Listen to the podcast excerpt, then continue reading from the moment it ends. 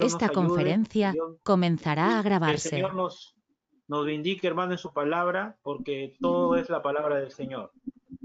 Amén. Inclinemos nuestros rostros. Señor Dios Todopoderoso, te damos gracias, Padre mío. Bendito Dios de los cielos, Padre de la eternidad, Señor mío, Creador nuestro, Señor. Estamos aquí, Señor, sabemos porque es tu voluntad, porque estamos caminando en tu voluntad, Señor. Te pedimos, bendito Dios, Dios de los cielos, Padre mío, que tú bendiques esta reunión, bendito Dios. Que tú traigas, Señor, a las almas perdidas, Señor. Que tú traigas, Señor, a esta reunión a todos aquellos, Señor, que tienen que venir a tu camino, Señor. Que es tu camino glorioso, bendito Señor, y tu palabra dice que no volverá vacía, Señor. Dios de los cielos, sino que caerá en buena tierra, bendito Dios de los cielos, Señor. Y tenemos esa fe, Señor, de que nada es en vano, Señor bendito, en tu palabra, nada es en vano en tu camino, bendito Dios Todopoderoso, en el nombre de Jesucristo, Señor, te pido que bendigas a cada alma, Señor bendito, que entre en esta reunión. En el nombre de Jesús, Señor. Amén. Cantemos una alabanza, hermanos. La alabanza número 299. Yo presiento.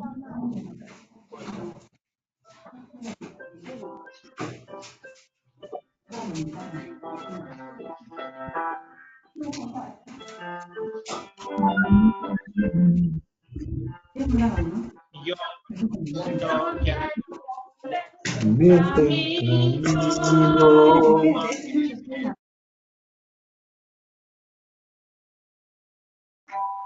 Hay promesas del reino del cielo. Y hermano, cualquier día puede ser. Si el pueblo se humilla y clama a él, y en fe espera mientras ora, yo presiento que algo grande está en camino. Y hermano, cualquier día puede ser. Yo presiento que algo grande está en camino. Y hermano, cualquier día puede ser. Yo presiento. Yo presiento que algo grande está en camino. Porque vemos que algo bueno ya está aquí. Hay promesa y un estruendo desde el cielo. Y hermano, cualquier día puede ser. Si el pueblo se humilla y clama. Y en fe espera mientras ora. Yo presiento que algo grande está en camino. Y hermano, cualquier día puede ser. Yo presiento que algo grande está en camino. Y hermano, ahora mismo puede ser. Amén. Amén. Gloria a Dios, hermanos. Estamos contentos, hermanos. Cantemos. Cantemos, hermanos, el siguiente himno, el siguiente corito, que es el número 17 y alabando y adorando, de solo creer, este es el día.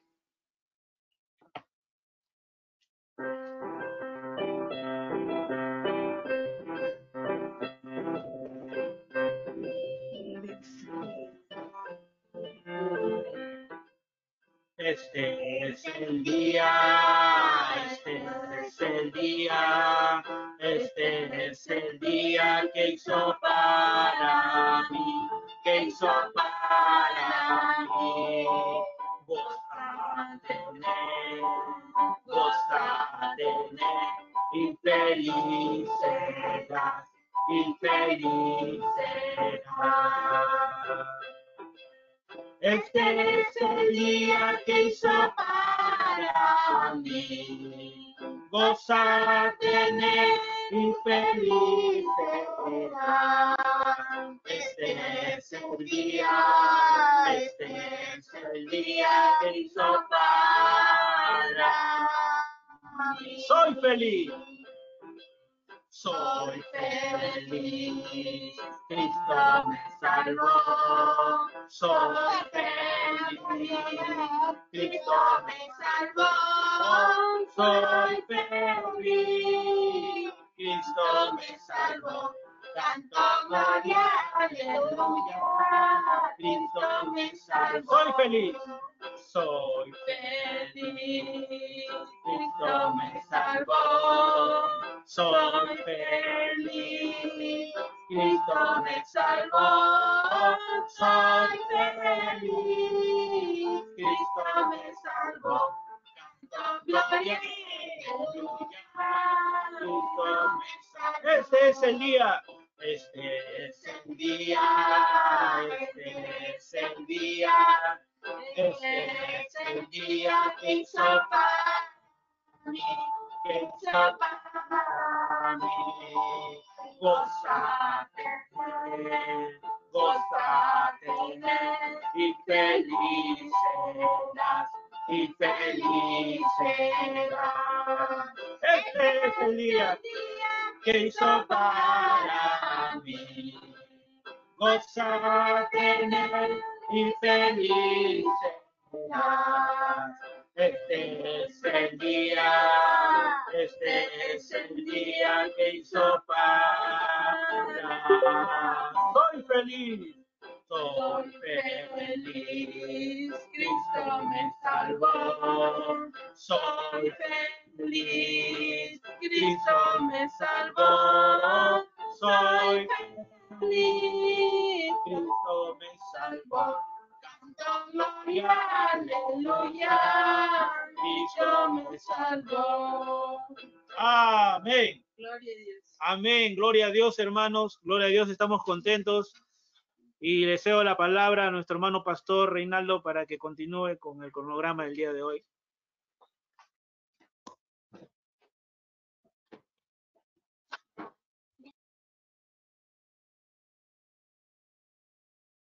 El Señor nos esta tarde. Esta reunión es para la bendita oh, gloria y honra de nuestro Señor Jesucristo. Miren, el día de hoy vamos a tener una reunión de preguntas y respuestas acerca de la deidad.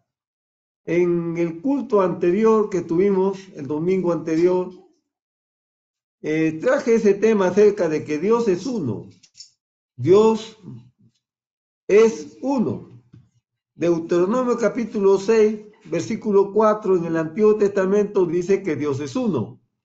Y en el Nuevo Testamento, en el libro de San Marcos, capítulo 12, versículo de 29 al 30, también habla que Dios es uno. Es decir, en la Biblia, tanto en el Antiguo Testamento como en el Nuevo Testamento, habla que Dios es uno. San Juan capítulo 10, versículo 30, el Señor Jesús también dice, yo y el Padre, uno somos. El mismo Señor Jesús, en el Nuevo Testamento, vuelve a reafirmar la enseñanza de Israel a través del profeta Moisés de que Dios es uno en el Antiguo Testamento. En el Nuevo Testamento no tenemos a un Moisés, sino tenemos al Señor Jesús. Y el Señor Jesús vuelve a reafirmar que no hay dos dioses ni tres dioses, tampoco hay dos personas ni tres personas. El Señor Jesús dice, Dios es uno solo. San Juan 10:30 dice, yo y el Padre somos uno, no dos. No el Padre y el Hijo, no. Uno. Yo y el Padre somos una sola cosa. Santiago capítulo 2, versículo 19, el apóstol también, Santiago, vuelve a reafirmar que, que Dios es uno. Y es más, Santiago dice que el diablo sabe que Dios es uno. Aunque el diablo ha hecho creer a la gente que Dios es tres. El diablo ha engañado que Dios es dos, que Dios es tres.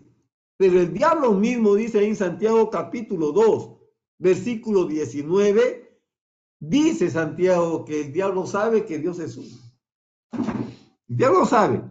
Entonces, la unidad de Dios es indiscutible en el Antiguo Testamento y en el Nuevo Testamento. Es indiscutible esta enseñanza de la Biblia, de que Dios es uno. Ahora, si la Biblia dice que Dios es uno, y por ahí hay gente que anda creyendo en un Dios como su dedo, o en un Dios de dos personas, o en un Dios de tres personas, es entonces algo errado hay en esa creencia o en esa interpretación, por cuanto esa creencia no tiene respaldo en la Biblia.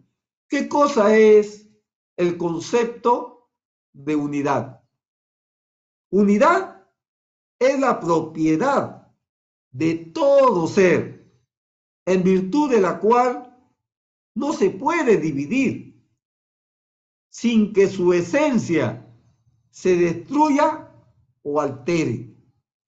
Porque si Dios es uno y quieren hacer dividir a Dios en dos partes o en tres partes, se destruye automáticamente la misma esencia de lo que es la unidad. Ahora encontramos de que Dios nunca cambia su naturaleza y Dios nunca cambia su esencia, porque Él es inmutable, no cambia.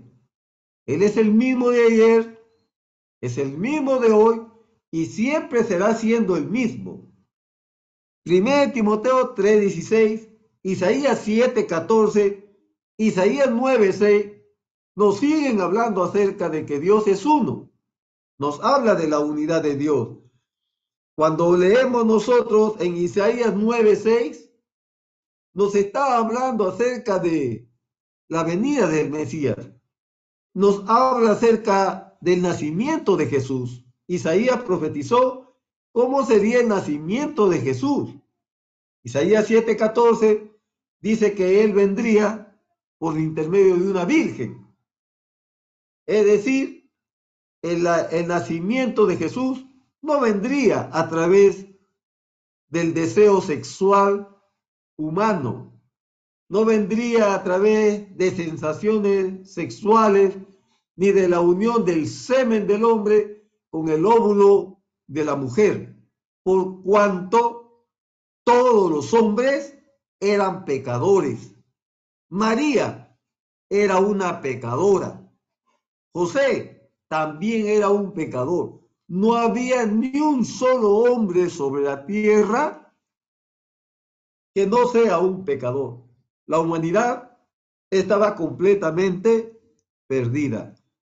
Eso fue el motivo por el cual Dios mismo, en el libro de San Juan capítulo 1.1 dice, Él era el verbo.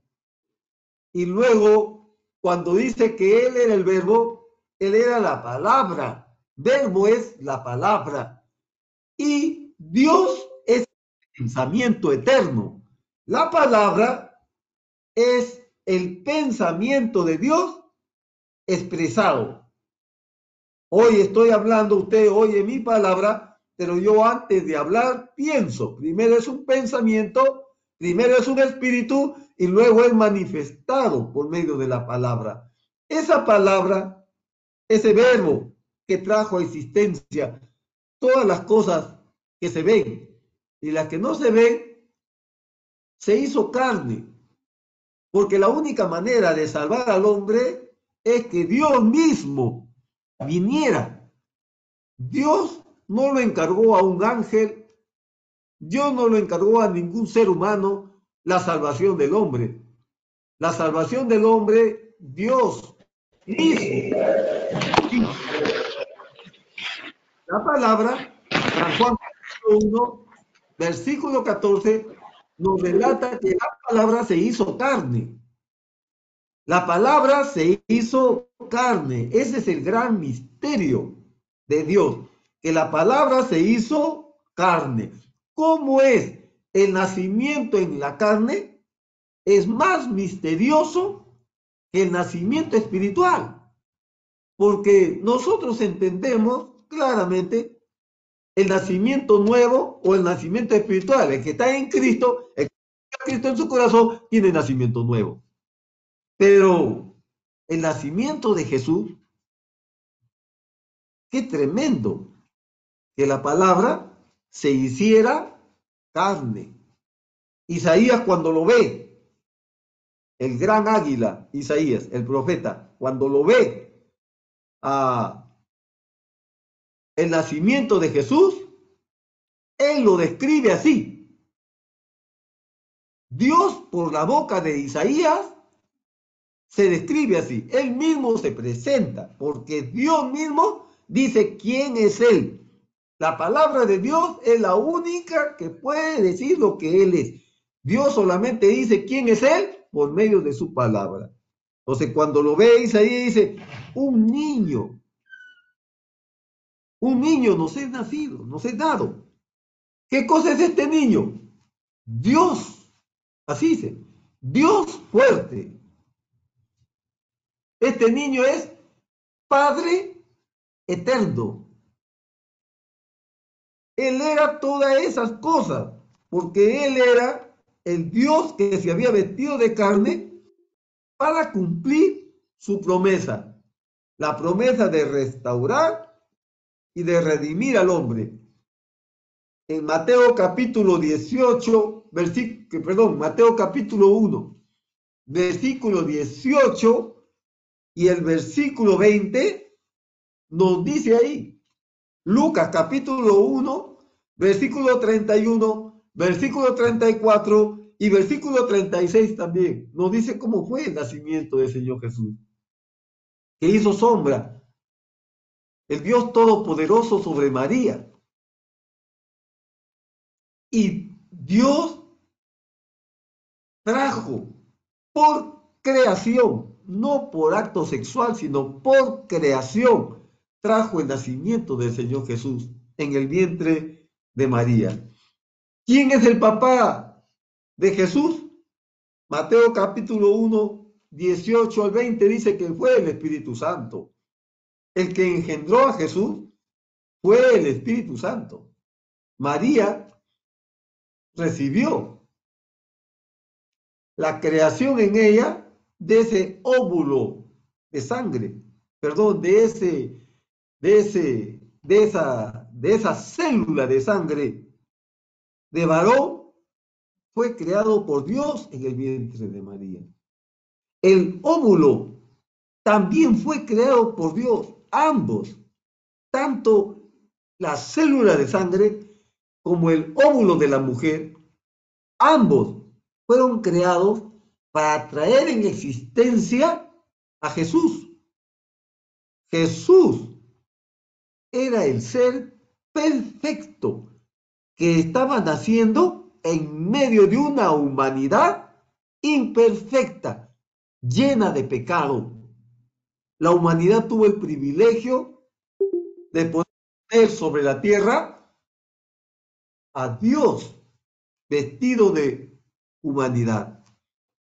Isaías capítulo 45, versículo 21 al 22, Lucas capítulo 2, versículo 11, San Juan 14, 9 y 1 de Juan 5, 20, todos ellos nos hablan de que Dios es uno y, que su, su nombre de Él es el Señor Jesucristo. Entonces, esto solamente era para hacer un recuerdo de lo que ya en detalle hemos hablado el domingo anterior.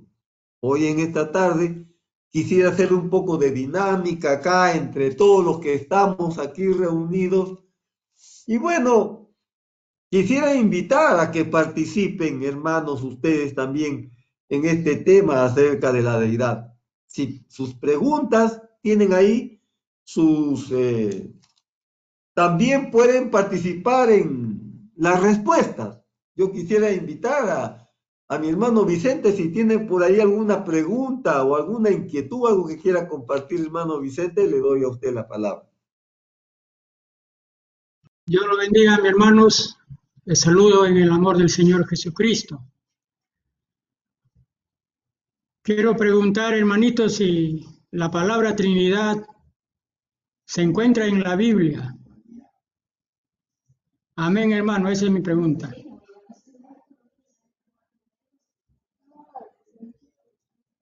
Ya está la pregunta hecha por el hermano Vicente.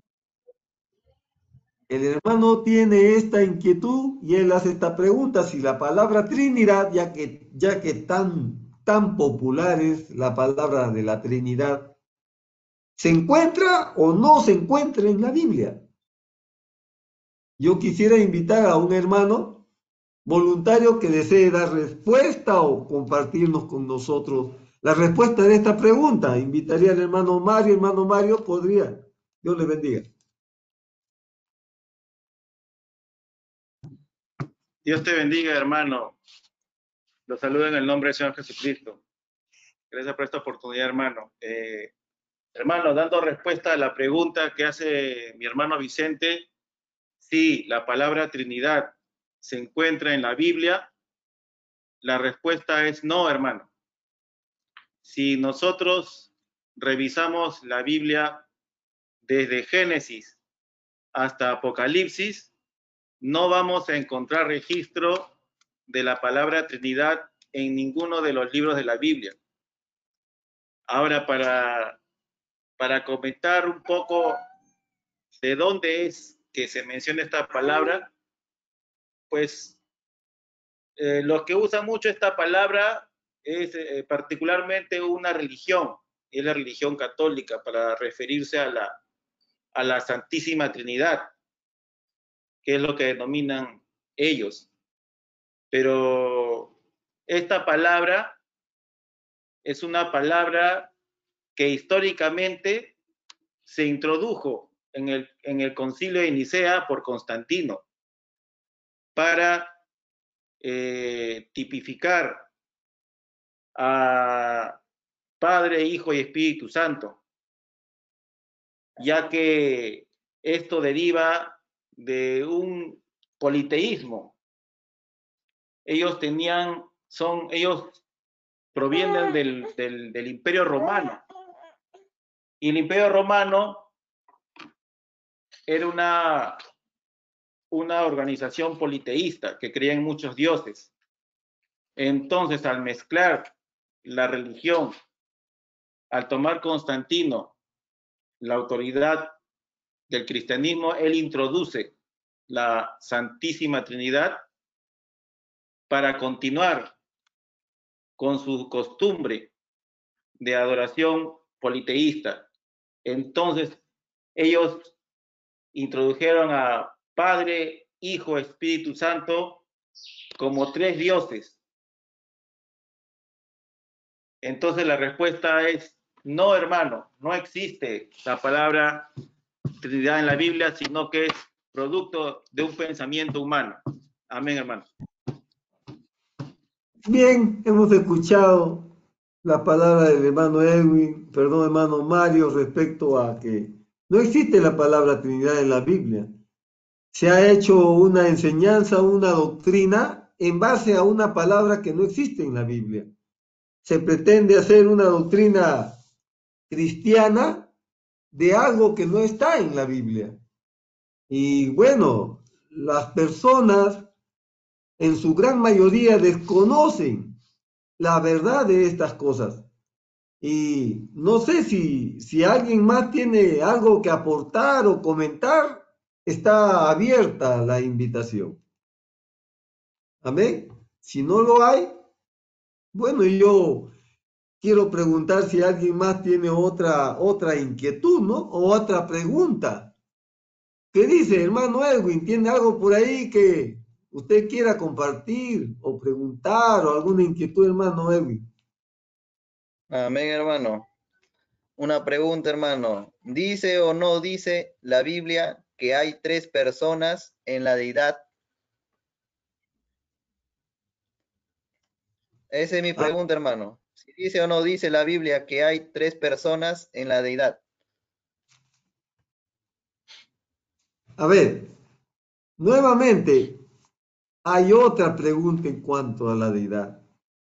Ah, encontramos en la Biblia que, que diga, en alguna parte de la Biblia, que diga que hay tres personas en la deidad. ¿Hay alguna parte en la Biblia, algún versículo bí- bíblico que diga que, que en la deidad existen tres personas?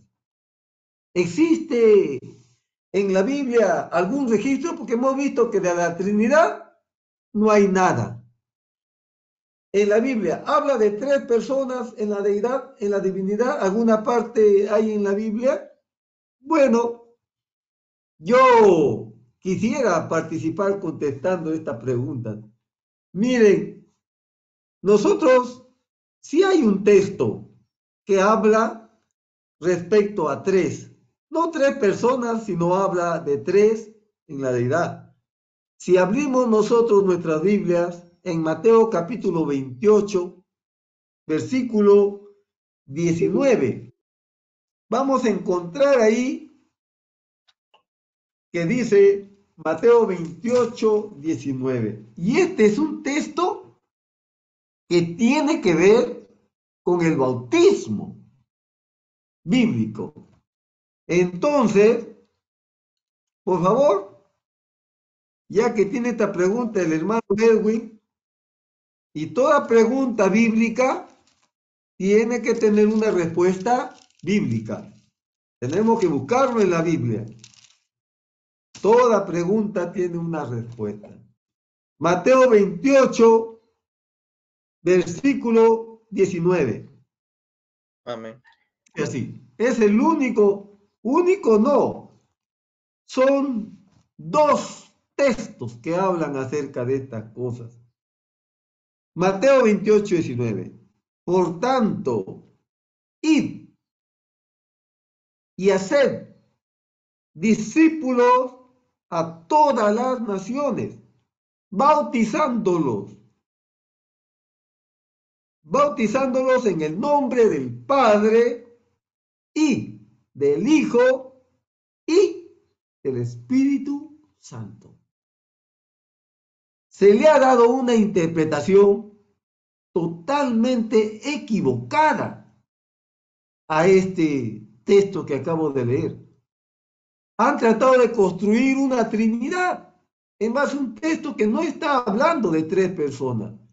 Acá no habla de tres personas. No son tres personas. Porque si este texto que, que he leído de Mateo 28, 19 tra- hablara de tres personas, estaría contradiciendo todas las escrituras del Antiguo y del Nuevo Testamento. Estaría contradiciendo lo que el mismo Señor Jesús ha dicho, que Dios es uno. Entonces, ¿qué es lo que significa? Vamos a leerlo acá, a ver. ¿Cuál es el significado? ¿Qué es lo que significa esta, estas cosas acá? Estos títulos, son títulos usados, ¿ve? Son títulos usados. Primero, dice, bautícenlos. Luego dice, en el nombre. Un nombre. En singular. No es plural.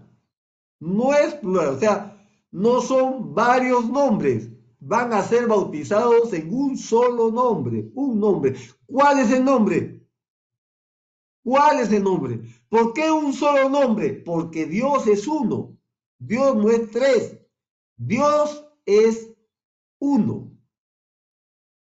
Bautícelos en el nombre. Listo. Y no hay el nombre.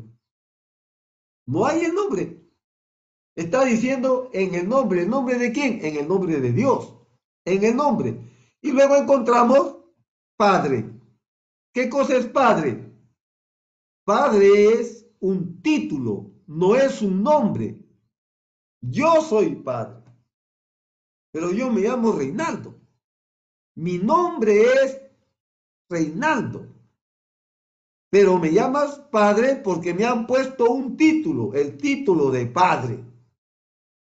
A la vez, yo mismo también tengo el título de hijo. No soy dos personas, soy el mismo, solamente con diferente título.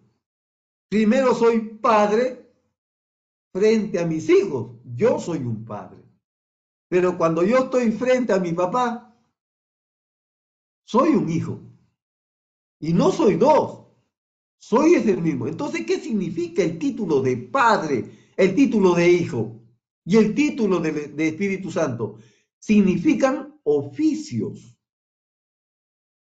Significa funciones que Dios realiza en, referente, en referencia a la humanidad. En referencia a la humanidad. En el Antiguo Testamento, Él es el Señor. Él es el Señor. Porque Adonai significa Señor. Jehová o Adonai significa Señor. En el Antiguo Testamento Él es el Señor. Uno le dicen, bueno, el Padre. En el Antiguo Testamento dice el Padre. ¿Qué cosa es el Padre? El Padre es Adonai, el Señor. Él es el Padre. ¿Y qué es ese Padre? Ese Padre del Antiguo Testamento, Él también es Espíritu Santo. ¿Por qué? Porque Dios es espíritu. ¿Qué es el Padre? Es un espíritu. Jesús dijo en San Juan 4:24, dijo, Dios es espíritu. Se acabó. ¿Qué cosa es Dios? Un espíritu. Un espíritu santo. ¿Qué es el Padre? Un espíritu santo. En el Antiguo Testamento, Él es el Señor. Luego en el Nuevo Testamento, comenzando en los días de Jesús, Él es el Hijo. Y ahora, en este tiempo, Él es el Espíritu Santo. Es el mismo Dios en tres oficios. No es Dios en tres personas. Porque hacer de Dios tres personas, lo que lo hace a alguien una persona es la personalidad. La personalidad es lo que lo hace a una persona. Es decir, yo soy una persona y a mi lado hay otra, otra, otra persona. Somos diferentes. ¿Por qué? Porque yo para ser una persona tengo que tener una personalidad. Y mi personalidad es diferente a la otra. Es decir, no podemos hablar de un solo Dios, ni tampoco podemos hablar de unidad, cuando lo, partimos a Dios en tres partes, destruimos la unidad de Dios. Ya no podemos hablar de unidad de Dios. Y eso de que tres personas distintas y un solo verdadero es una tontería. No tienen, no tienen ni lógica, no tienen ni sentido, ni gramatical, ni en ningún lado que se hable de esa manera. Eso no tiene cabeza decir eso, que tres personas distintas y luego meter un solo Dios verdadero. Es como los, los que están en la India, los que están en el Japón, los que están en el África, que tienen un Dios ahí, un cuerpo y tres cabezas, un monstruo de tres cabezas. no tiene lógico eso, ese es paganismo, ese es ignorancia en el mundo. Entonces, cuando dice, bautícense, hermano, ¿puedo hacer? un solo nombre, en el nombre y luego dice, Padre, voy a terminar y luego preguntan. Termino y luego... Entonces, Padre, Hijo y Espíritu Santo. ¿Qué son? Son oficios de un mismo Dios. No son nombres, son títulos. Son títulos, no son nombres. Padre, yo soy padre, pero mi nombre no es padre, mi nombre es Reinaldo. Es muy diferente entre lo que es un título y lo que es un nombre. Entonces tenemos nosotros ahí que encontramos que no se refiere a tres personas, sino se refiere eh, se refiere a un solo Dios en tres oficios. No hay el nombre ahí, no aparece el nombre ahí, pero la Biblia, la Biblia revela el nombre de Dios, porque para bautismo bíblico se requiere hacerlo en el nombre, porque así fue el mandamiento del Señor Jesucristo. Bautícelo en el nombre y luego no está ahí el nombre. Pero Dios mismo, es el intérprete de su palabra, y él mismo interpreta su palabra, él mismo es el que da la respuesta en el libro de los Hechos, capítulo 2, versículo 36 y 38. Ahí Dios recién da el nombre en el cual las personas se van a bautizar. Hechos capítulo 2, versículo 36 y versículo 38. Dice así la palabra de Dios. Sepa pues ciertísimamente toda la casa de Israel que a este Jesús, a quien vosotros crucificasteis, Dios le ha hecho Señor y Cristo. Por primera vez, ahí se revela el nombre del Señor Jesucristo. En Mateo 28, 19, Dios revela los títulos de Padre, de Hijo, Espíritu Santo. Y él mismo interpreta su palabra en el libro de los Hechos 2, 36, 38, cuando él dice, sepa ciertísimamente toda la casa de Israel, que a este Jesús, tenemos a Jesús acá, a este Jesús, tiempo presente, a este Jesús. Dios lo ha hecho Señor y Cristo, o Espíritu Santo, porque Cristo es unción, Cristo es Espíritu Santo.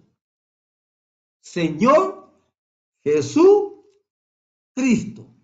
Dios lo ha hecho Señor Jesús Cristo. Ahí aparece el nombre del Señor. Por eso que Mateo, Pedro, cuando llama al bautismo a la gente en el versículo número 38, Pedro le dice, arrepentidos y bautícese cada uno de vosotros en el nombre. Ahí aparece recién el nombre. Singular. El nombre. Bautícese en el nombre de Jesucristo. Ahí está el nombre de Jesucristo, para perdón de los pecados. Y recibiréis el don del Espíritu Santo. Amén. Hoy sí yo... Amén, hermanito. Pregunten. Amén, hermanito. Amén, hermanito. Dios te bendiga. Hay un invitado que quiere hacer una pregunta, hermano.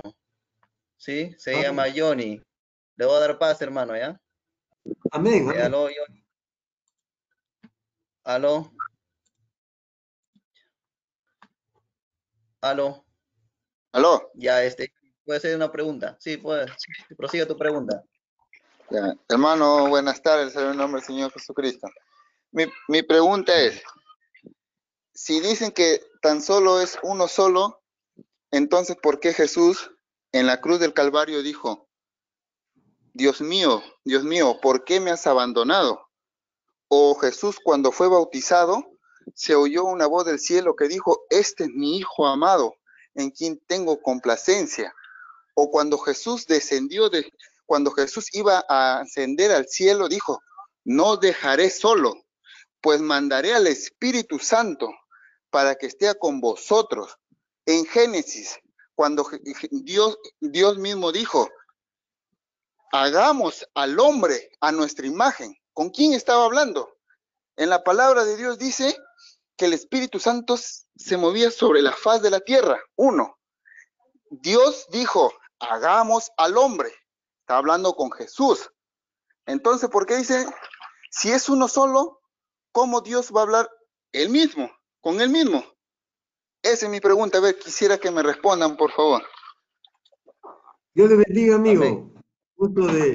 Y siéntase usted bienvenido y siéntase en casa. Lo apreciamos y quiero agradecerle por estar con nosotros en esta tarde acompañándonos. eh, la pregunta que se ha hablado ahora era sobre qué dice la Biblia si hay tres personas en la deidad. Esa es la pregunta. Yo me estoy limitando a la pregunta. No estoy desarrollando una doctrina acerca de la doctrina de la Trinidad. Estamos acá haciendo preguntas y usted me ha hecho como 10 o 8 preguntas, creo a la vez. Yo voy a tratar de contestar algunas de, de las que más o menos he podido notar, porque ha dicho varias. Ha hablado acerca de la cruz, ha hablado acerca del bautizo, dice en su agua, ¿verdad? Que aparece la paloma y todo eso, ¿verdad?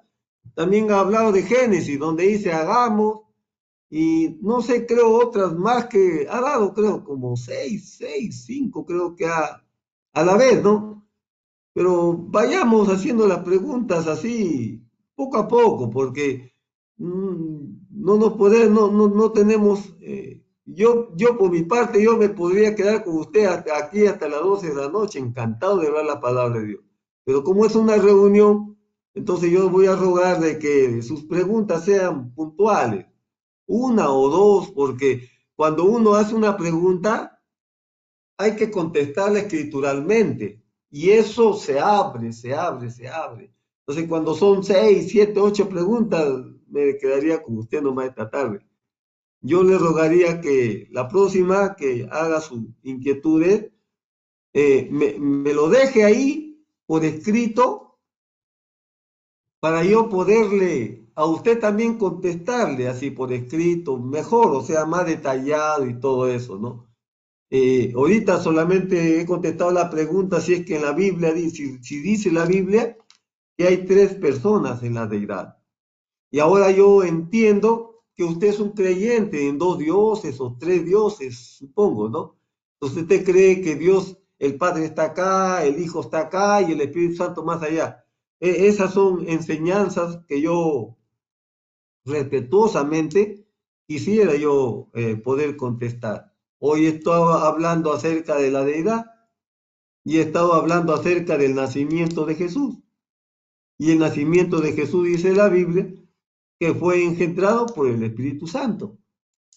Pero si usted agarra a Jehová, lo pone por un lado, y al Espíritu Santo lo pone por otro lado, de acuerdo a su enseñanza trinitaria, usted prácticamente cree que Jesús tiene dos papás.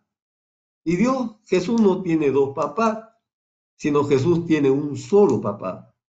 Y para que Dios tenga un solo papá, tiene que ser que si el Espíritu Santo lo ha engendrado a Dios, entonces el Padre y el Espíritu Santo no son dos, son uno. Porque de lo contrario, de acuerdo a la doctrina de la Trinidad, estaríamos nosotros haciendo a Jesús hijo de dos papás. Y eso está totalmente fuera de la palabra de Dios. Entonces, primeramente, tenemos que basarnos en las escrituras. ¿Qué cosa era? ¿Quién fue el Padre de Jesús? Fue el Espíritu Santo. ¿Y el Padre? ¿En dónde queda el Padre? El Padre tiene que ser el Espíritu Santo. Voy a ir hacia esta respuesta que usted me ha hecho, en lo posible quiero hacerlo lo más este, que sea entendible. Jesús, cuando dice, Padre, ¿por qué me has abandonado? ¿Qué es Jesús? Jesús es la palabra hecha carne. ¿Qué es Jesús? Jesús es la deidad. Jesús es Dios. No estamos hablando cuando Jesús le dice a su discípulo, el que me ve a mí, ve al Padre. Cuando le dice eso a su discípulo, porque los discípulos también estaban confundidos y le decían al Señor Jesús, Señor, te, te escuchamos a ti decir, el Padre, el Padre, el Padre, el Padre. Señor, muéstranos al Padre. Eso nos basta. Y Jesús le contesta a él, le dice, pero tanto tiempo estoy con ustedes y aún no me conocéis. No sabéis que el que me ve a mí, ve al Padre. Cuando Jesús les está hablando a ellos, les está diciendo que nadie puede ver a Dios porque Dios es espíritu. Dios es un espíritu. Nadie puede ver. Él dijo así, el que me ve muere. No hay hombre que me pueda ver, muere. Pero sí podemos ver, ¿ve? Podemos ver la manifestación de Dios. ¿Qué cosa es la manifestación de Dios? La manifestación de Dios es su palabra. Jesús está parado ahí. Él es la palabra hecha carne. Pero quien está en él es el Padre. Jesús dice en, San, en San Juan capítulo 5, 24, 28, hay muchos textos en los que Jesús dice así. Yo de mí mismo nada puedo hacer. Sino lo que veo hacer al Padre, eso hago. No soy yo el que hace las obras. Es, es el Padre que mora en mí. ¿Quién es ese que está morando en él? Es el Espíritu Santo. El que está morando en él es el Espíritu Santo. ¿Y quién es el Espíritu Santo? Es el, Espíritu Santo también es el Padre, es, la misma. Padre y Espíritu Santo son lo mismo. El que lo engendró a él fue el Espíritu Santo. El que descendió sobre él allá en el, en el, en el, en el, en el río fue el Espíritu Santo.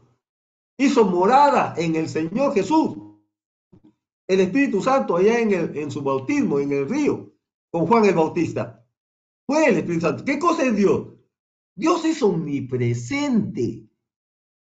¿Qué cosa es un ser omnipresente? Es un ser omnipresente que está conmigo, está con usted, está con el otro, está con el otro, está en la tierra y está en el cielo a la vez, está en todo sitio.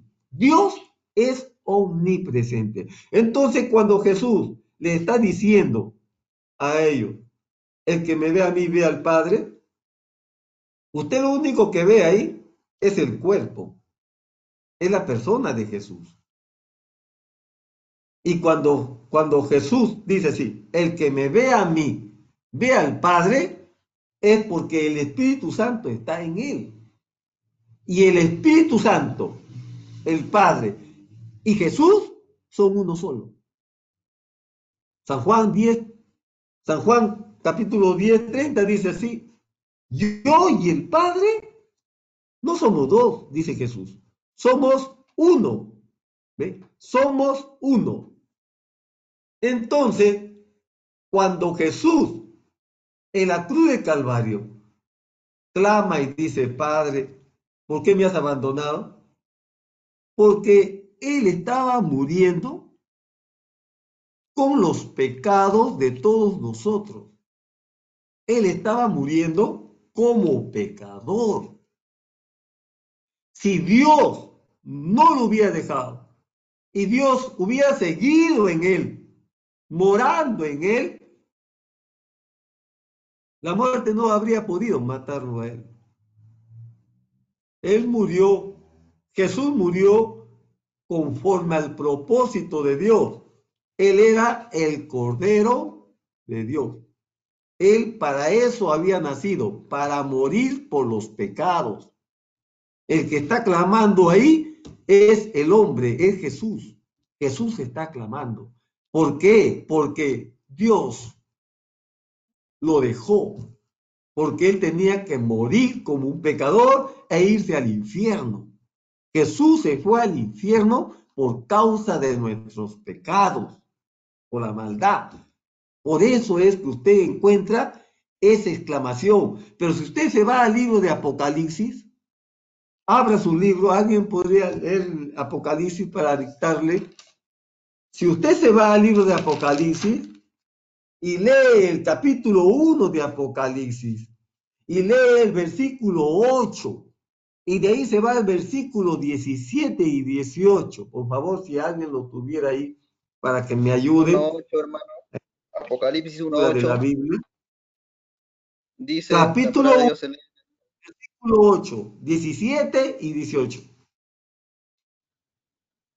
Capítulo 1, versículo 8, hermano, dice. En el versículo 8 del capítulo 1 de Apocalipsis dice, yo soy el alfa y el omega, principio y fin, dice el Señor, el que es y que era y que ha de venir, el Todopoderoso. Luego nos vamos al capítulo 17. Eh, un momentito. ¿Quién es el que está hablando ahí? ¿El Padre? ¿El Espíritu Santo? ¿El Hijo? ¿Quién? Es Jesucristo. ¿Qué, ¿Quién es Jesucristo? Jesucristo es el Padre, es el Hijo y es el Espíritu Santo. Las tres cosas es Él. Porque Él es el que obró los tres oficios. No son tres dioses. No existen los tres dioses. Solo existe un solo Dios. Y ese Dios es el Señor Jesucristo. Y Él se presenta en Apocalipsis se presenta el apóstol Juan y dice, yo soy el alfa. Así le dice a Juan, yo soy Jehová. Yo soy el principio. Y yo soy el que está en el fin. Yo soy el mismo que he venido obrando como Padre, como Hijo, como Espíritu Santo. Pero acá yo soy el Todopoderoso. No hay otro Dios a mi lado. A mi lado no hay la, segunda persona de la Trinidad, no hay a mi lado la tercera persona de la Trinidad. No hay nadie aquí. Soy yo. Soy Alfa y Omega. ¿Qué más dice? Amén. Alfa, Omega, principio y fin, dice el Señor, el que es y que era y que ha de venir, el Todopoderoso. Amén. Amén. Él dice así. Yo he sido el, que era. Yo soy el que soy y también voy a ser el que va a venir. Yo soy. Yo soy el Jehová. Yo soy Jesús. Yo soy el Espíritu Santo. Yo soy eso. Fuera de mí no hay nada, dice. El que ha obrado toda la obra de redención soy yo, dice. El único, el verdadero, el todopoderoso. En el versículo número 17, por favor, y el versículo 18, léalo del capítulo 1, Apocalipsis. 1, 17. Cuando le vi, caí como muerto a sus pies, y él puso su diestra sobre mí, diciéndome, no temas, yo soy el primero y el último. El 18. Y él y el que vivo, y estuve muerto, mas he aquí que vivo por los siglos de los siglos. Amén. Y tengo las llaves de la muerte y del Hades. Amén. Él dice, sí, ve. ¿Quién está hablando ahí? Está hablando Dios, el Todopoderoso. ¿Sabe qué dice? Yo estuve muerto. Yo el que estuve muerto, así dice. Él es el mismo. No hay dos, no hay tres dioses, hay un solo Dios, pero con tres oficios. Tres oficios.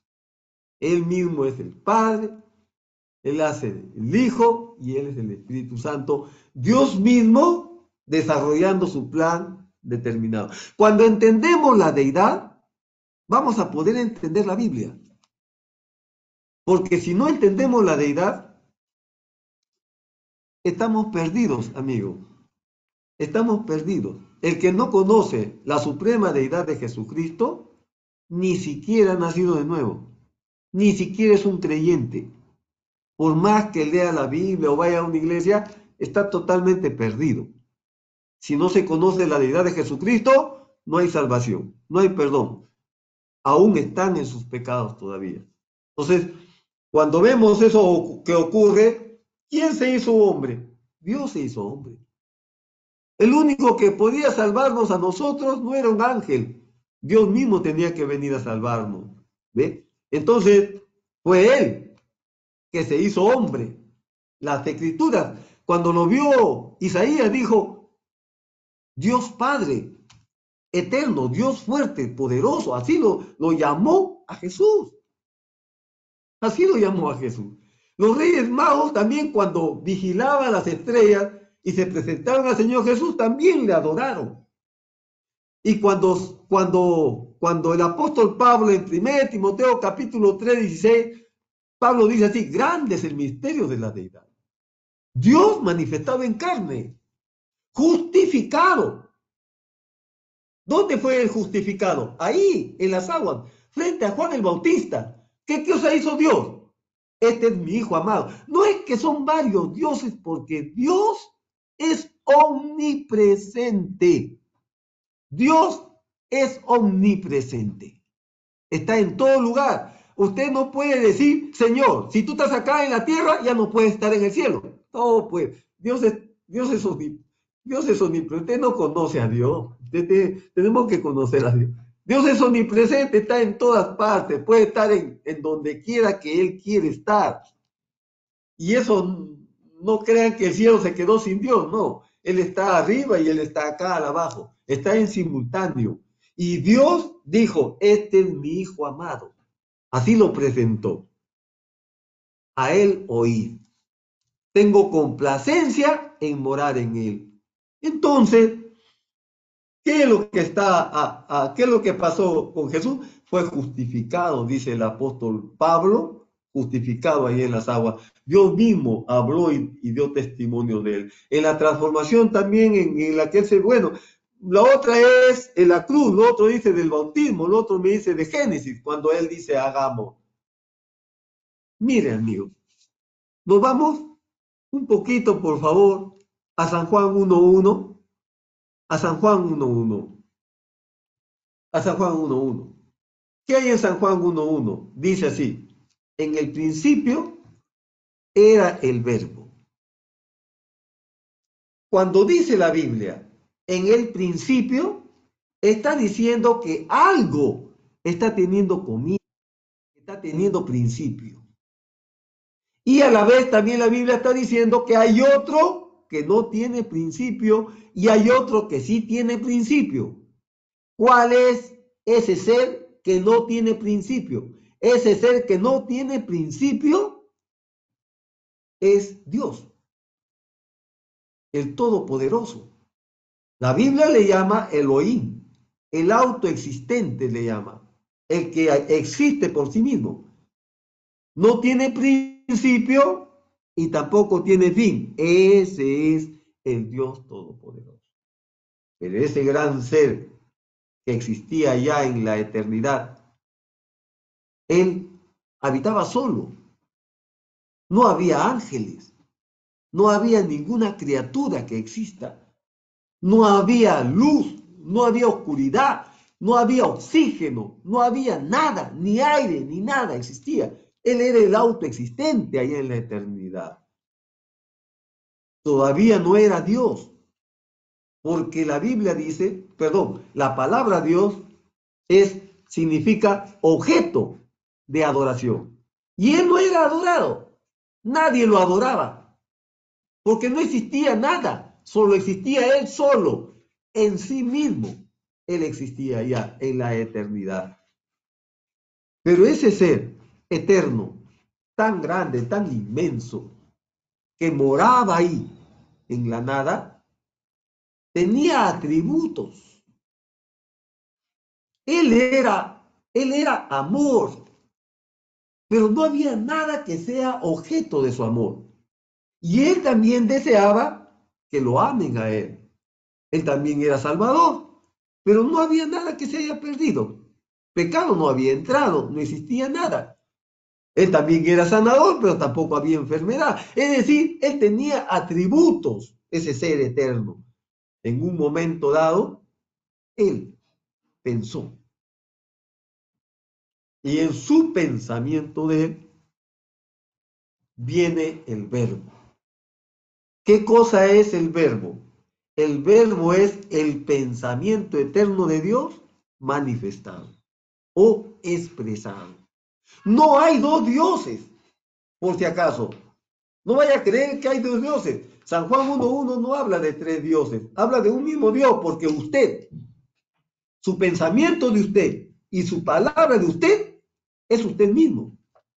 Usted no puede decir, no, yo soy una cosa y lo que he dicho es otro. No, usted no puede decir que lo que usted ha dicho es otro, no. Sus palabras son las expresiones de su pensamiento. Es decir, cuando dice San Juan, en el principio era el verbo, está diciendo que aparece algo que tiene principio. Y ese que tiene principio es el verbo de Dios. Luego dice en el principio el verbo, y el verbo era con Dios, claro, pues. Estaba, estaba ahí el pensamiento eterno de Dios y estaba la palabra ahí. Ambos. En el principio era el verbo y el verbo estaba ahí con Dios. Y el verbo, el que estaba acá, era Dios. Porque Dios y su palabra son uno. Cuando usted toma la Biblia y toma la palabra de Dios, usted está tomando a Dios. Él no, él no se, a Dios no lo podemos separar de su palabra. Dios no, no, nunca, jamás Dios puede ser separado de su palabra. Cuando Jesús decía las obras que yo hago, mi Padre las hace, Él era humano, porque Él tenía un cuerpo de humano. Dios le dio, Dios se vistió de hombre porque Dios había prometido allá en el jardín del Edén, cuando cayó Adán y Eva, Dios prometió una simiente de la mujer que heriría el, la cabeza de la serpiente. Ese, esa promesa fue Jesús. Dios mismo vino y se hizo hombre para poder cumplir con la redención del hombre. Él vino a morir. Esa sangre que hubo en el cuerpo de Jesús no fue sangre judía, no fue sangre gentil, esa fue sangre creada, esa fue la sangre de Dios. Dios creó eso, eso era de Dios mismo, porque solamente una sangre, una solamente la sangre de Dios es la única que podía quitar los pecados que había sobre nosotros. No hay otra manera de poder Dios salvarnos, sino Él mismo venir a morir por nosotros. Dios, Dios pudo haberle encargado a Gabriel o al arcángel Miguel o a los querubines, a los ángeles que estaban en el cielo, pero no, él dijo, no, yo iré, yo, yo salvaré a mis hijos, yo los voy a redimir. Él mismo vino a la tierra y cuando él vino, por eso luego en Apocalipsis, usted le encuentra y dice, yo estuve muerto. Miren, así de Jesús, yo estuve ya muerto, pero acá estoy. Aquí estoy vivo. Y viviré por, los, por las eternidades, porque yo soy el Todopoderoso. A mi lado no hay nadie. A mi lado no hay la segunda persona ni la persona. Esa es la mentira católica romana que ha engañado a la gente con esa cosa que no existe en la Biblia. Eh, la Trinidad existe en Babilonia. Si usted lee la historia, lea la historia y estudie acerca de los orígenes de la religión babilónica y va a ver que la religión babilónica comenzó con la doctrina de la Trinidad. Pero el tema ahorita es que yo quiero avanzar e ir con ese tema cuando usted dice, y, ojo que está en, el libro de, en el libro de Colosenses, está en Colosenses capítulo 2, 9, Colosenses capítulo 1, versículo 15 al 17, ¿podría leerlo, por favor? Colosenses capítulo 2, versos 9 y Colosenses capítulo 1, versículo 15 y versículo 17 para beneficio de nuestro amigo que nos acompaña. Por favor.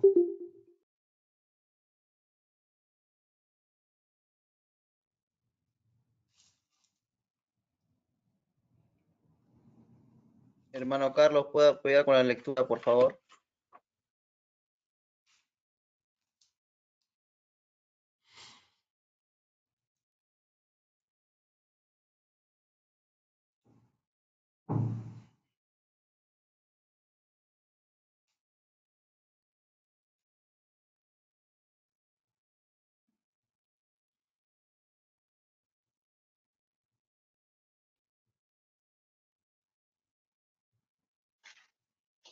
Dos hermanos, ¿cuánto? Ah, Colosenses capítulo 2, 9 y Colosenses capítulo 1, versículo 15 al 17. Colosenses 2.9. La palabra se lee en el Sí. nombre del Señor Jesucristo. Porque en Él habita corporalmente toda la plenitud de la deidad. Y Colosenses 1, 15. 15, hermano, 15. Sí, 15 al 17. Él es la imagen del Dios invisible, el primogénito de toda creación, porque en Él fueron creadas todas las cosas, las que hay en los cielos y las que hay en la tierra, visibles e invisibles, sean tronos, sean dominios, sean principados, sean potestades, todo fue creado por medio de Él y para Él. Y Él es antes de todas las cosas, y todas las cosas en Él subsisten. Amén. Amén.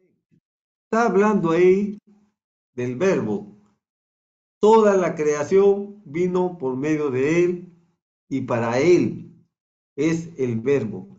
Entonces, cuando, cuando él empieza a crear, empieza primero la creación espiritual, empieza a traer a existencia todo el mundo espiritual, los ángeles, los arcángeles, los seres celestiales empiezan a venir a creación. Primero fue la creación espiritual y luego fue la creación material o física. Primero, por eso Pablo dice, entendemos en, el libro de Hebreos capítulo 11, verso 3, el apóstol Pablo dice, entendemos, ¿no? Que todo lo que se ve viene de lo que no se ve. Por eso dice Pablo, y es así, es cierto. Toda la, todas estas cosas materiales que nosotros vemos, nos rodea y todas las cosas que ocurren, tienen su causa espiritual, viene del mundo espiritual. Hay un mundo espiritual mucho más grande que este mundo material, mucho más poderoso. Entonces, cuando Él trae todo eso a creación, luego lo encontramos nosotros a Logos, allá en Génesis, capítulo 1, versículo 26 y 27, que estaba preguntando el amigo, y cuando dice, hagamos al hombre, correcto, él está hablando con quién está conversando ahí. Él no está, él ya no está solo, el Logos ya no está solo, está el Logos y toda la creación que él tenía. Por eso ahí habían varios. Él estaba ahí con, con, los seres celestiales, con los seres que habían creado, los arcángeles, los ángeles, los serufines. Todos esos seres espirituales estaban ahí y él dice, hagamos al hombre y hagámonos a nuestra imagen. Y bueno, ya conocemos esos textos de las escrituras. Ahora, me parece que había una pregunta cuando él dice, el que tiene el Espíritu Santo entonces es Dios. ¿Es así, hermano? ¿Me confirma? Amén, hermano. Así. Lo repito nuevamente, hermano. A ver, hermano. Dice, pero el que mora en mí es el Espíritu Santo, entonces yo soy Dios. Amén. Es su pregunta. Así es. Así de sensible, sí. Cuando el hombre tiene a Dios, automáticamente se convierte en un ser sobrenatural. Por eso son llamados hijos de Dios. ¿Qué es un hijo? Es alguien que es igual que su padre. Amén. ¿Qué es un hijo? Un hijo es la extensión del papá. Ese es un hijo. Hijo de Dios, dice así. Somos hijos de Dios. ¿Qué es lo que nos hace santos? Es la presencia de Dios lo que nos hace santo en nosotros. No es por lo que usted hace, no, es por lo que Dios está en nosotros, lo que nos hace a nosotros lo que somos. ¿Qué cosa era Jesús? Dios. ¿Por qué Dios? Porque en Él moraba. Pero la diferencia, hermano, está en que en Él moraba toda la plenitud. en Él estaba el Espíritu Santo sin medida no en nosotros. Con nosotros es con medida ya. Esa es la diferencia. Con medida. Pero con Jesús, el Espíritu Santo fue sin medida, sin límite. Todita la plenitud de Dios estaba en él. No es así con nosotros, hermano. No es así con nosotros. Amén. No sé si desean ustedes participar, participen. Pero en estas conversaciones no esperamos, este, bueno, eh, eh, ser agradables, porque la palabra es así. La palabra es así. Amén, hermano. Bien. ¿Qué dicen, hermanos? Ya damos las seis de la tarde. Continuamos. Hoy es domingo. Amén. Es eso. Hermano, el Espíritu Santo es Dios. El Espíritu Santo es Dios. Y cuando viene a nosotros, el Espíritu Santo viene por medida, hermano. No viene sin medida, por medida. Con Jesús sí fue sin medida. Lo que quiere decir, o lo que nos habla claramente es que nosotros estamos en un proceso de perfección. Correcto, en un proceso de perfección. Pero ya el hecho de tener a Dios, el hecho de, tener el Espíritu Santo de Dios, nos hace hijos, hijos de Dios. Ahora usted puede tener un mocoso gateando por el suelo, pero él es el dueño de la casa. Él es el dueño de la casa, pero no le podemos dar los papeles, no le puede dar un cuchillo porque se va a matar, no le puede dar una pistola porque le va a meter un balazo, no ve que ese es un chiquito, está jugando, usted, usted ahí no, ahí te tiene un bebito, un chiquito, un niñito, pues ahí, usted le da su cara, lo va a morder, lo va a pellizcar. Pero él es, él es como usted, él es su hijo tiene todito los derechos que nosotros tenemos, hermano. Solamente que le falta crecer, nada más. Una vez que ya alcance el, tamaño, la estatura de un varón perfecto, ya, hermano, plenamente se va a manifestar ahí el Señor. Pero es un hijo de Dios. Porque el que no tiene el Espíritu de Dios, no es hijo de Dios. El que no tiene el Espíritu de Dios, está perdido, hermano. Amén, hermano. Amén, hermano. Amén. Amén. Es bonito hablar acerca de la deidad. Y bueno, acá estamos tratando el tema de la deidad, pero cuando tratamos el tema de la deidad, inevitablemente nos vamos a encontrar con, con personas que tienen su corazoncito que late, Trinidad, Trinidad, Trinidad, su corazón le late así por eso, ¿no? Y bueno, la palabra tiene una cualidad, ¿no? Que cuando cae en una herida, cae como sal con limón. Y va a arder. Eso es muy bueno que duela y que arda, eso es muy bueno. Buenísimo. Hermano, sí. Manito, ¿podemos decir que somos pequeños dioses? Sí, pequeños, bebitos, chiquitos todavía. Enano.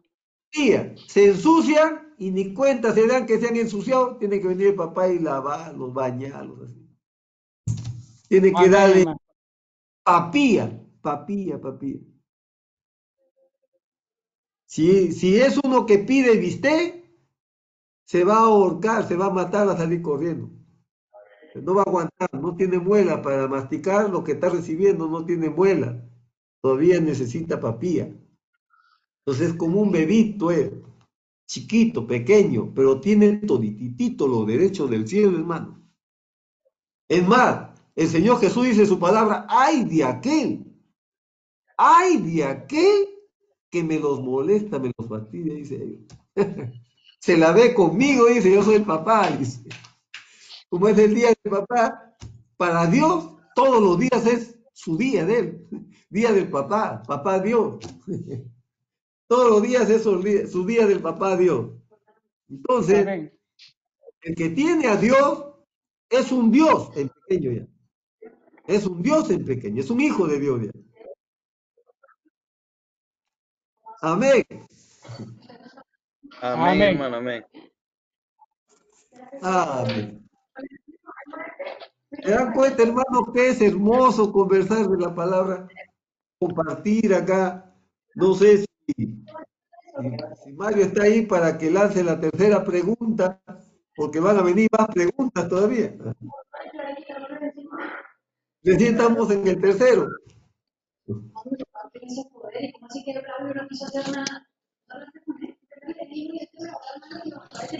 Vamos a pasar Puntual, al tercero, Iván. hermano. No sé, a ver, Mario, ¿tienes alguna pregunta que compartirnos? Dios le bendiga, hermano. Sí, una pregunta sería, una pregunta que tengo es, si dice la Biblia la palabra tres, referencia a Dios, Amén. Nuestro hermano Mario dice, si la Biblia usa la palabra tres en referencia a Dios. Y hay un texto que, que habla acerca de eso. Está en 1 Juan capítulo 5, versículos del 7 al 8. Ahí está. Ahí habla que son tres personas, dice así. A, ver que lo lea alguien. Primera de Juan capítulo 5, del 7 al 8.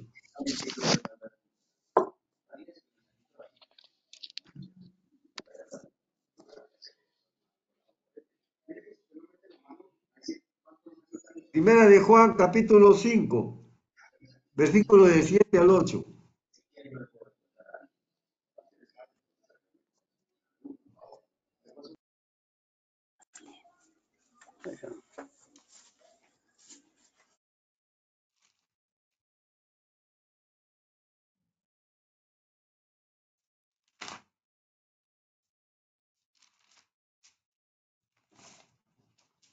Ya lo encontré acá, voy a leerlo mejor yo. Dice, porque tres son los que dan testimonio en el cielo, el Padre, el Verbo y el Espíritu Santo. Y estos tres son uno. Y tres son los que dan testimonio en la tierra, el Espíritu, el agua y la sangre. Y estos tres concuerdan. Concordar.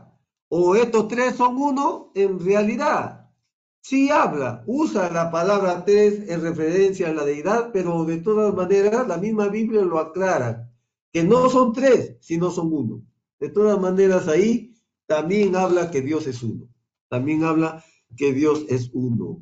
Y bueno, yo voy a invitar al hermano Vicente para que nos manifieste alguna pregunta que tenga usted o quiera compartirnos, hermano Vicente.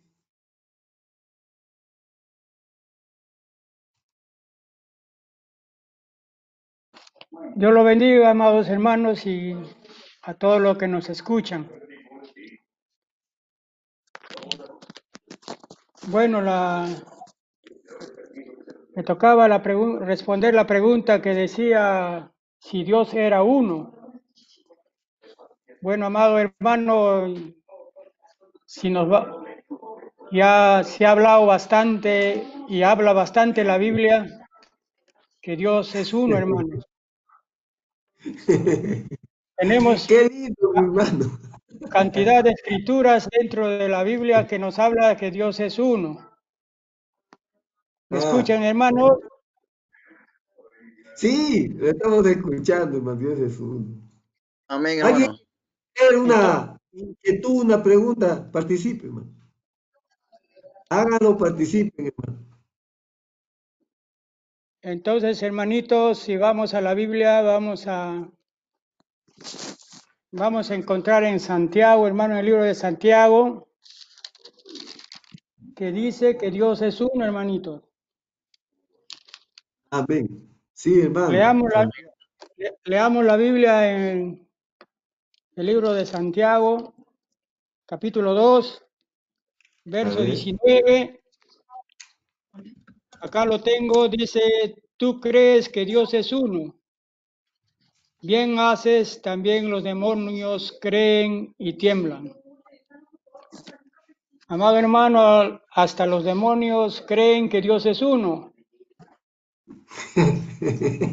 Hasta el diablo, ¿sabes? Y dice hermano que si, si, si tú crees que Dios es uno, bien haces.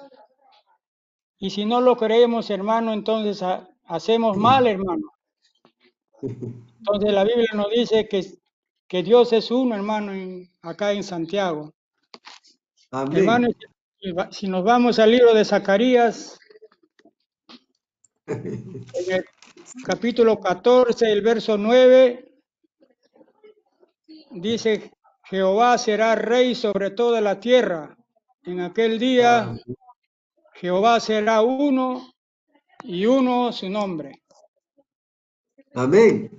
Amén. Amén, hermanitos. Amén, hermano. Amén. Entonces, entonces lo que... Amén, hermanito, amén. Y si, va- y si Amén. vamos a citar, y si vamos a citar todas las escrituras que hay en la Biblia, hermano, hay cantidad, hermanitos. Así es que Amén. vamos a seguir citando, hermano, en el libro de Juan 10, 30.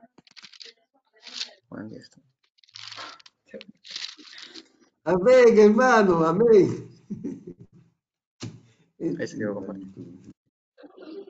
Dice la Biblia, hermano, yo y el Padre uno somos.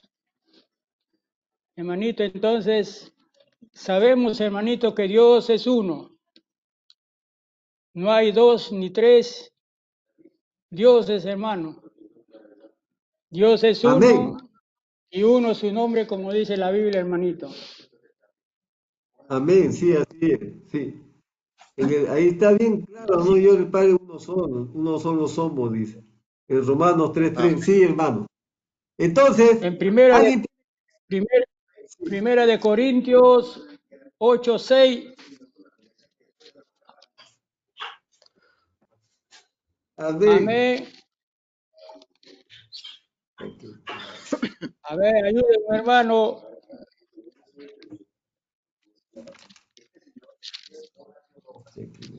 Primera de Corintios 8, 6.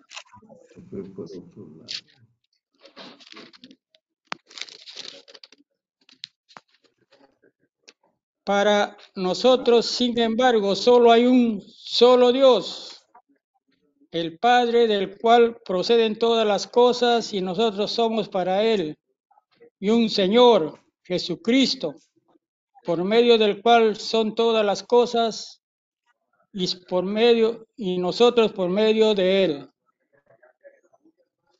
Amén, hermanitos. Amén, amén. Así que Dios, hermanitos, es uno solo. Así que Dios lo bendiga, hermanitos. Es de la- los textos bíblicos y yo creo que nos pasaría más tiempo, hermanos, sacando que Dios es uno.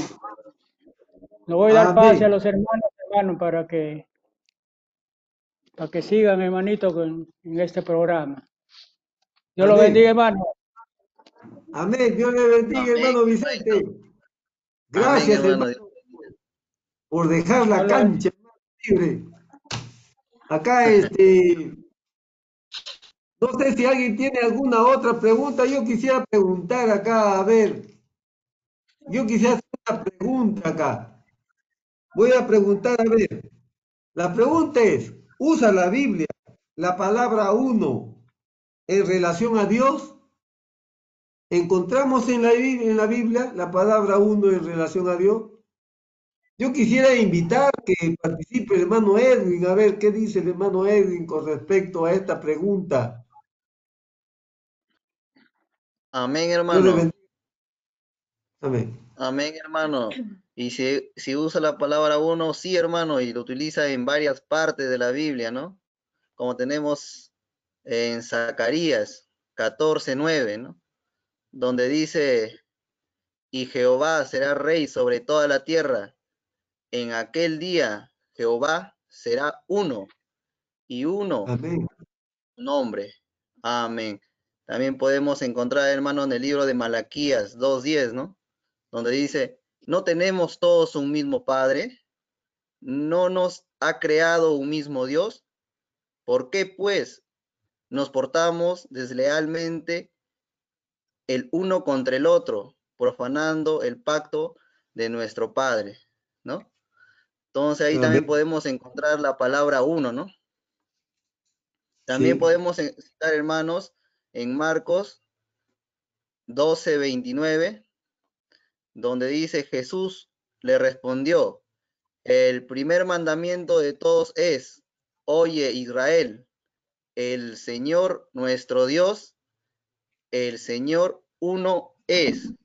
Bueno, justo ahí el Señor Jesucristo está citando lo- la parte de antiguo, del Antiguo Testamento, que está en Deuteronomio, o sea, el Señor está que habla la palabra, ¿no?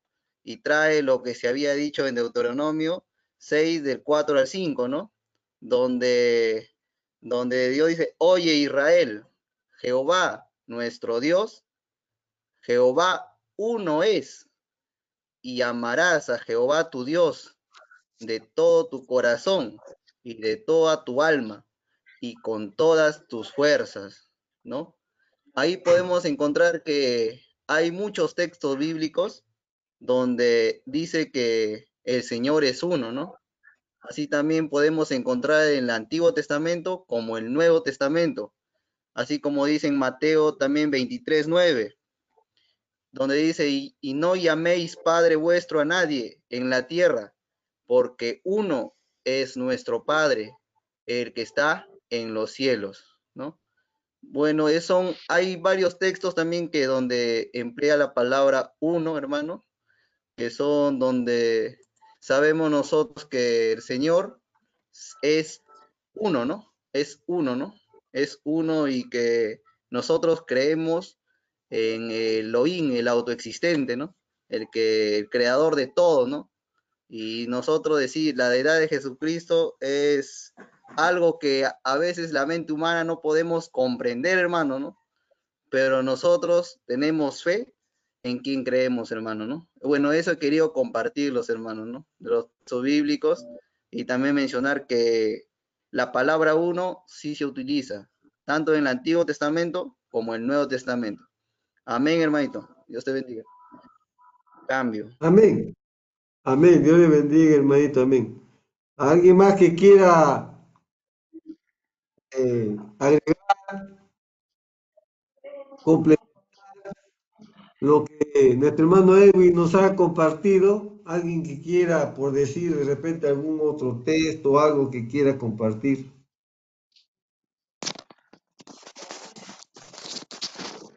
Amén. Hay varios textos, ¿correcto? Con respecto a esto hay muchas escrituras.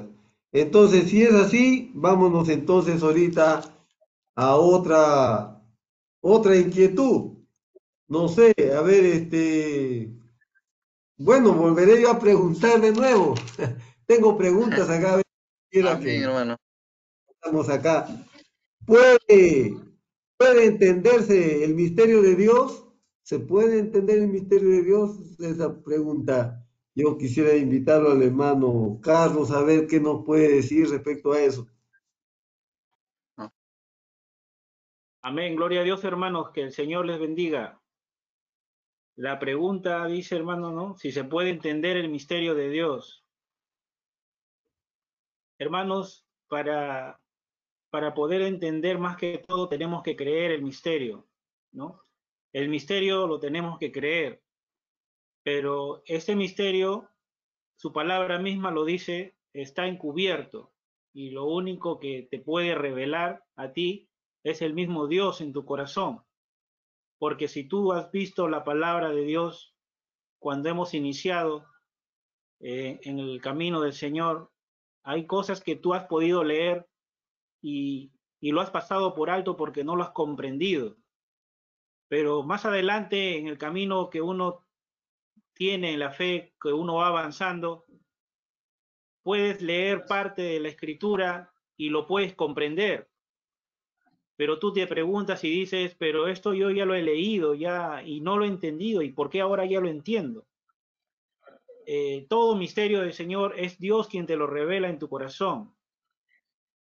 Y con respecto a esta pregunta, podemos enlazar el libro de Romanos capítulo 1, versículo 20, en donde dice, porque las cosas invisibles de Él, su eterno poder y deidad, se hacen claramente visibles desde la creación del mundo, siendo entendidas por medio de las cosas hechas, de modo que no tienen excusa.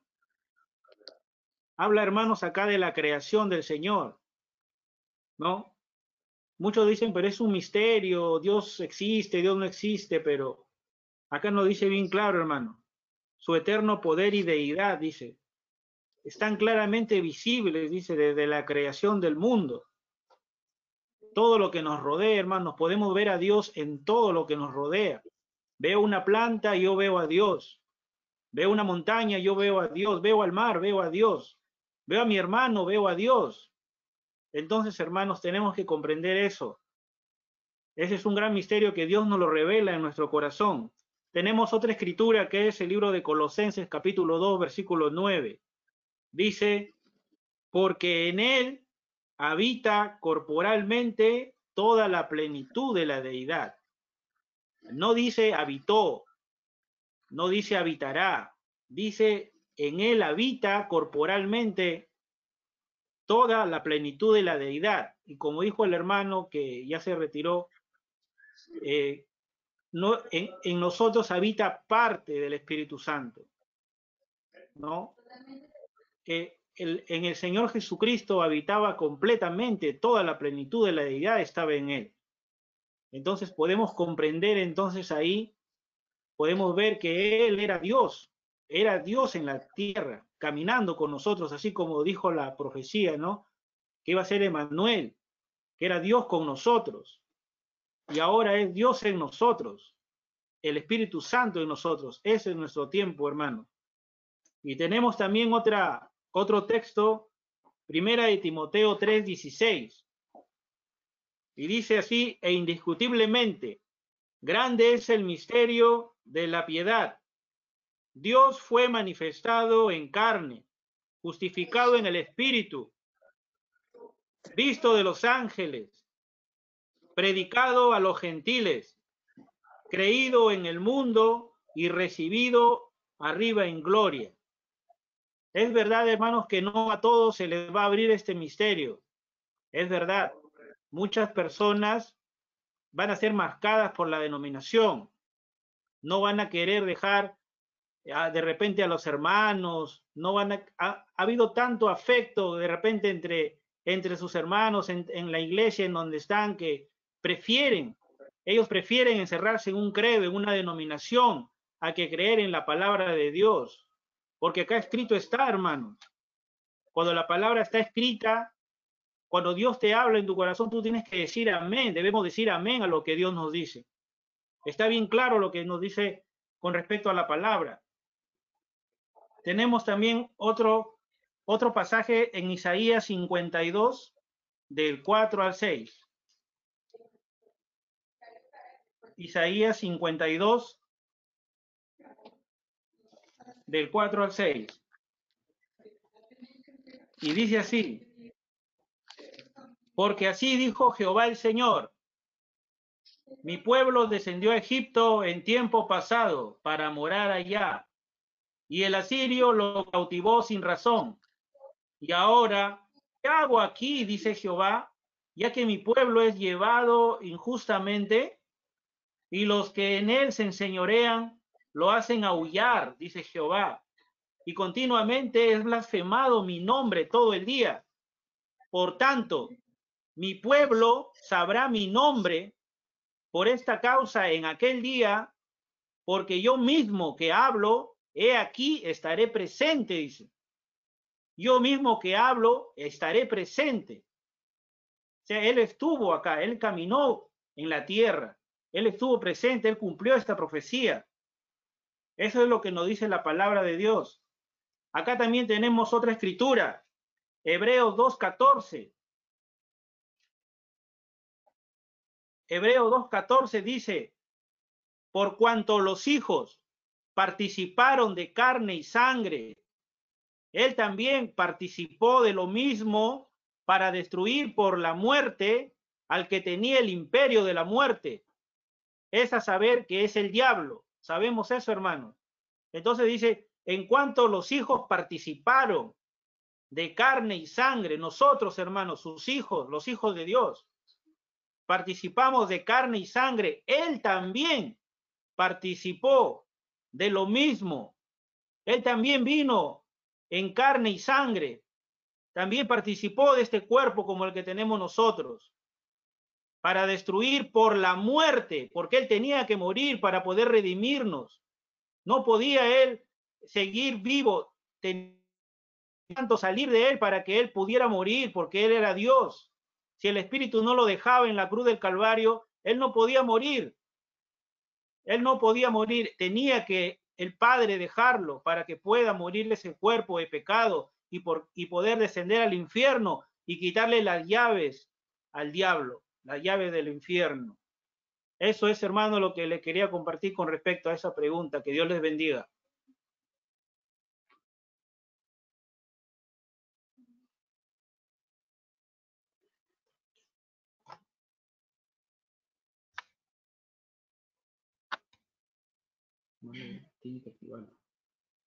Micrófono, hermano, el micrófono.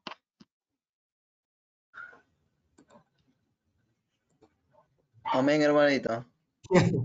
hermano Reinaldo. ¿Alguien quiere agregar, hermano, algo más a lo que ha comentado el hermano Carlos? ¿Alguien que quiere agregar más? Una, un comentario más, una sugerencia más a esa pregunta. ¿Puede entenderse el misterio de Dios? Hemos visto por los textos que nos ha dado el hermano Carlos que la naturaleza testifica de Dios, ¿verdad? El universo, todas las cosas creadas testifican de Dios.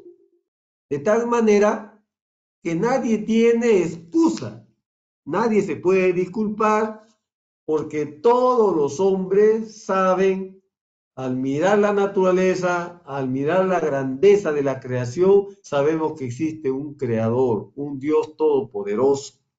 No hay excusa. El universo testifica de él, los cielos testifican de él, el mar, las montañas, nuestro cuerpo mismo, la maravilla del cuerpo que tenemos. Miren, miren las manos que tenemos, los ojos que tenemos, todo habla de Dios. Pero yo quiero agregar algo más, a ver, hermano. Abramos nuestras Biblias en el Evangelio de San Lucas, capítulo 10, versículos 21 y 22. Quiero también comentar un poco más a lo que ha hablado el hermano Carlos, a lo que ha hablado el hermano Carlos. San Lucas capítulo 10, versículos 21 y 22. San Lucas 10, 21 y 22. Voy a leer, ya lo tengo acá. Dice la palabra de bendita de Dios. En aquella misma hora, Jesús se regocijó en el Espíritu y dijo, yo te alabo, oh Padre, Señor del cielo y de la tierra, porque escondiste, mire la palabra, escondiste, esa palabra hay que subrayarla, porque escondiste estas cosas de los sabios y entendidos. Dios lo ha escondido de los sabios y entendidos. Y las ha revelado a los niños. Amén. Acá hay un niño. Sí, Padre, porque así te agradó. Todas las cosas me fueron entregadas por mi Padre. Y nadie conoce quién es el Hijo, sino el Padre. Ni quién es el Padre, sino el Hijo. Y aquel a quien el Hijo lo quiera revelar. Qué hermoso. Aleluya, qué linda la palabra de Dios. Bendito sea el nombre de Dios. Qué hermosa la palabra, ¿verdad, hermano? A los niños. Y acá estamos puros niños reunidos. Niños. Tal vez será mayor, ya viejo, pero al final niños. Somos niños. Nunca dejaremos de ser niños. Por dentro. Somos niños. Nunca el tiempo nos puede afectar, ni el tiempo nos puede alcanzar, porque nosotros nos estamos renovando y renovando y renovando por dentro. Siempre jóvenes, siempre niños.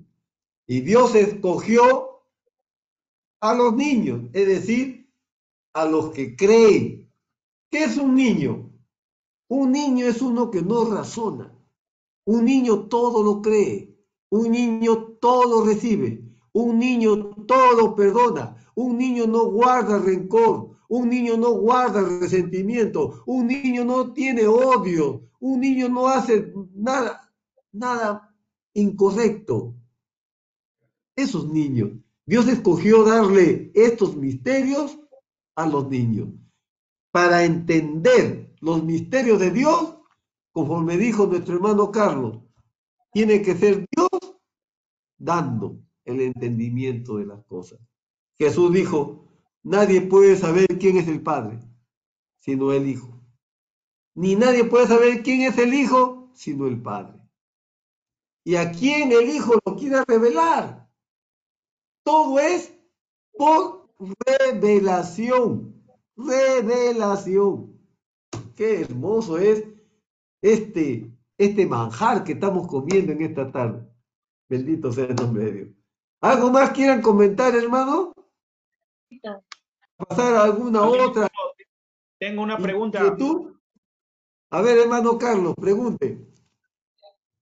La pregunta es, ¿tenemos solo un Padre Celestial? Esa es la pregunta, hermanito. ¿Tenemos solo un Padre Celestial? Amén.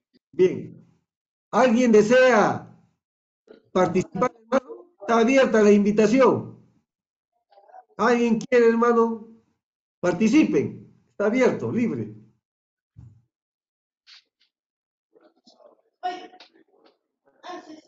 Pero hágalo con la Biblia, hágalo con la Biblia, porque acá queremos nosotros saber lo que la Biblia dice.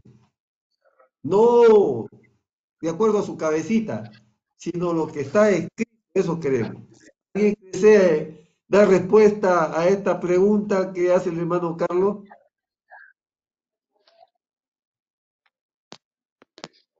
A ver, hermano. Amén. Participen.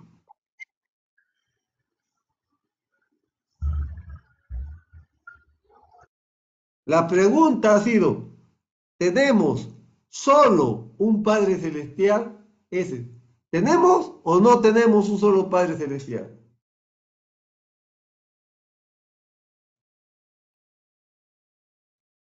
Porque hay iglesias que tienen un Padre Celestial y otro Padre aquí en la tierra. Acá hay uno que está sentado ahí en Roma y le dicen Santo Padre.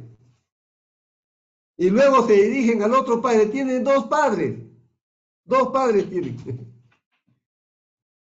A veces varias. Para remate también tienen hasta, hasta una madre tienen también, dice. Entonces, participen, pero con la Biblia. ¿Tenemos un solo Padre Celestial o hay más Padres Celestiales? ¿Qué dicen? Bueno, hermano. Yo les invito a abrir sus Biblias en Mateo capítulo 23, versículo 9. Mateo capítulo 23, versículo 9. A ver, alguien que lo lea. Mateo 23, 9. A ver, hermano Walter. Ya, necesito. Venga, pues ya. A ver, ya, ya lo sé. Punto celular. Ahí va. Y no llaméis Padre vuestro a nadie en la tierra, porque uno es vuestro Padre, el que está en los cielos. Amén. Amén. Mucha gente que está cometiendo pecado, porque acá le llaman, hay un hombre que se hace llamar el Santo Padre. Hay un hombre que ha tomado el título que le corresponde a Dios, lo ha tomado y ese es el Papa, el vicario de la religión católica romana, por televisión, por periódico y las iglesias y todos los presidentes y los hombres que van allá al Vaticano se inclinan, dice, y le llaman el Santo Padre. Ese es un hombre anticristo porque va contra la palabra de Dios y se está haciendo llamar. Y Jesús dijo así bien claro, no llaméis a nadie. Así dice, ¿verdad? Ya lo borraron. Ahí pongan el texto de nuevo, hermano. El texto ahí. Que el texto de Mateo 23, 9. Así dice, ¿verdad? Dice, no llaméis a nadie. Dice así. A ver, póngalo. Voy a buscar Mateo 23, 9. Mateo 23, versículo 9. Acá está. Dice, dice, y no llaméis Padre. El Señor Jesucristo prohibió que se llame Padre a nadie y no llaméis Padre vuestro a nadie en la tierra, porque uno es vuestro Padre, el que está en los cielos. Hoy es el día del Padre. Amén. Hoy es el día del Padre. El día del Padre son todos los días, pues hermano. Le llamamos, bendito sea Padre mío. Cuando Jesús oró, dijo así, ve, ore Padre nuestro que estás en los cielos. ¿Qué tiene que ver ese Santo Padre? Ese es pecado, pecado hacer eso. Eso es ir contra la Biblia. Y Jesús lo dijo, no llaméis a nadie.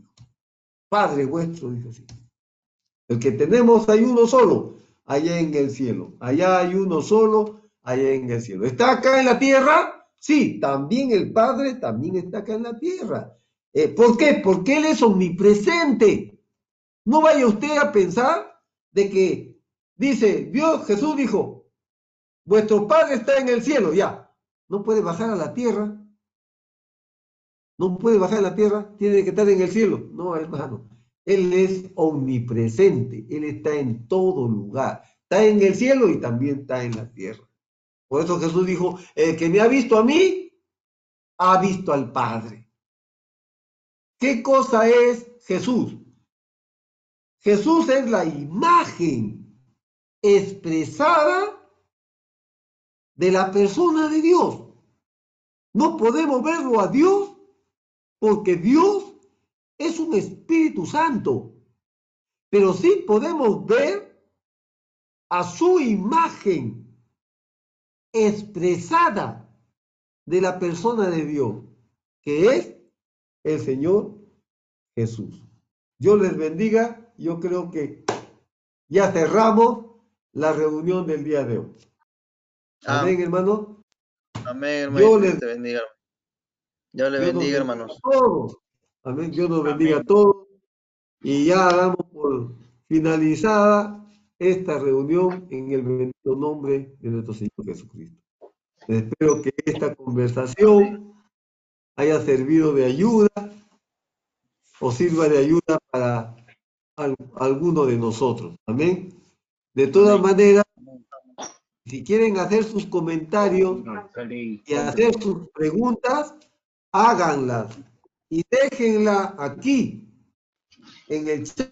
Creo que hay chat, ¿cómo se llama ese? Que escriben Amén. Sí, Se hay llama chat, chat. hermano. chat, ¿no? Ya. Que escri- por favor, amigos, amigos, familiares, pueden dejar sus preguntas o pueden escribirnos en el chat y la próxima reunión eh, eh, traeremos la respuesta a, a sus inquietudes, a sus preguntas. Le damos las gracias por habernos acompañado en esta tarde y vamos para retirarnos y despedirnos de esta reunión. Amoroso y bondadoso Padre Celestial, te damos las gracias por habernos permitido, Señor, tener esta reunión de tu palabra, esta conversación, este diálogo, este intercambio de preguntas y de respuestas.